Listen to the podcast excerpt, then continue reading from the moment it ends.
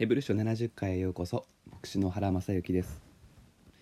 生きていくのが難しい世界において神の民にどうしても必要な存在それは大祭司でした。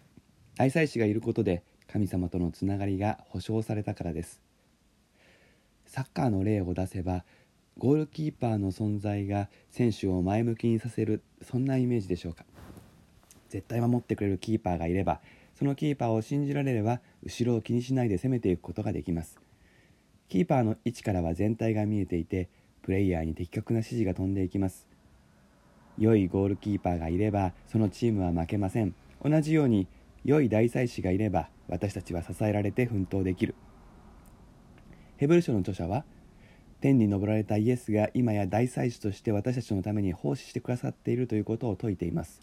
そしてそれはユダヤ人たちが知っていた地上の大祭司レビの祭司職をはるかに勝るものだということを述べてきました。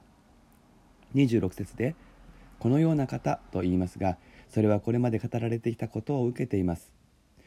第一のポイントはアブラハムよりも優れた方力ある方だということ。第二のポイントは朽ちることのない命の力によって祭司となった完全に到達した方である。つまり立場とか血筋ではなく実績で認められたということ。第3のポイントは誓いによって祭司となった。つまり神の保証のレベルが段違いだということ。第4のポイントは死に勝利したので変わることがないということでした。これだけでも素晴らしいのですがここにさらに著者は理由を加えます。この部分はすでに伏線が5章の初めにありました。五章一節に大祭司は皆人々の中から選ばれ人々のために神に仕えるようにすなわち捧げ物と生贄を罪のために捧げるように任命されています。あります。これが大祭司の定義です。この犠牲によって神と人とのつながりが保証されるのです。しかし問題があります。3節。またその弱さのゆえに民のためだけでなく自分のためにも罪のゆえに捧げ物を捧げなければなりません。これは大祭司が年に一度神の臨在の前に死聖女と呼ばれる神殿の一番奥に出ていく時の儀式の方法を念頭にしています。レビキ16章の6節にアロンは自分のための罪の清めの捧げ物と始まります。自分自身の清めがまず必要でその後に15節アロンは民のためにと初めて人のために奉仕できる状態になります。すなわち罪のある人間が大祭司として役目を果たすためには神の前に二度出入りしなくてはいけませんでした。大祭司は人間の中から選ばれなくてはならず弱さを知っていなくてはできない奉仕でした。天使では代わりが利きません。しかし人間の弱さはその人に罪を犯させてしまうので奉仕者として不完全なことしかできない。これが立法の立てた祭司の限界でした。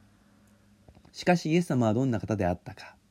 経験で悪も汚れもなく罪人から離された方でした。罪人から離されるというのは距離の問題ではなくて罪人の罪に巻き込まれないという意味です。イエス様は人間としての弱さを持ちながら罪を犯さないという離れ技を成し遂げられた。それゆえ普通は2回必要な神様の前の出入りが1回でよい。完全な生贄を1回捧げればそれで大祭司のなすべき捧げ物をクリアできる。そういうことなのです。罪の清めのためには命が必要。それが立法の教えるところでした。人間の罪のためには人間の命が必要。しかしそれでは人は死ぬしかありません。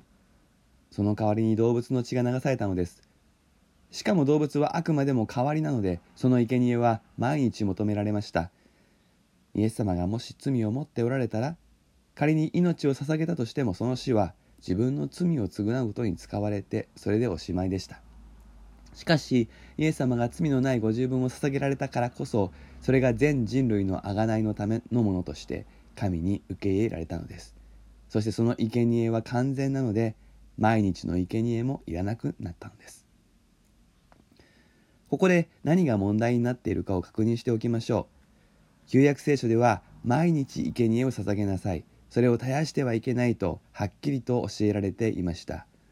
ユダヤ人たちはこの立法がさながらゴールキーパーになって神様とのつながりの保証を作っていたのです。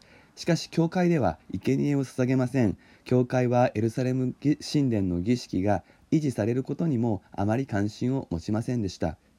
本体が来たのでもう模型のことには問題がないそう思うようになったからです。けれどもそれがユダヤ人たちを不安にさせました。立法を破ることになると思ったわけです。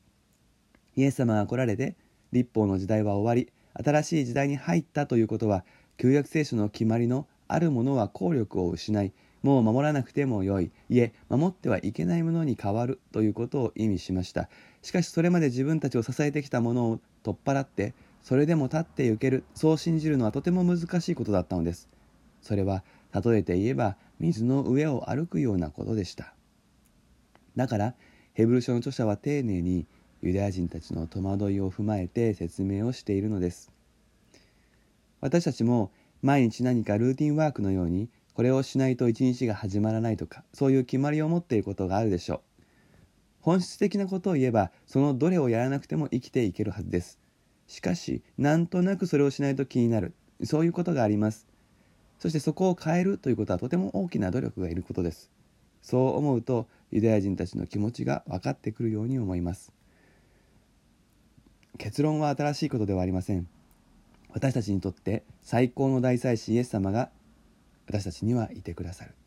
私たちの命が奪われないように守り支え的確な指示を出し神様とのつながりを保証してくださる方が私たちには確かにおられます。まさに必要な方を神様は与えてくださいました。このことに感謝しこの恵みを生きていこうではありませんか。31回目は以上です。それではまたお耳にかかりましょう。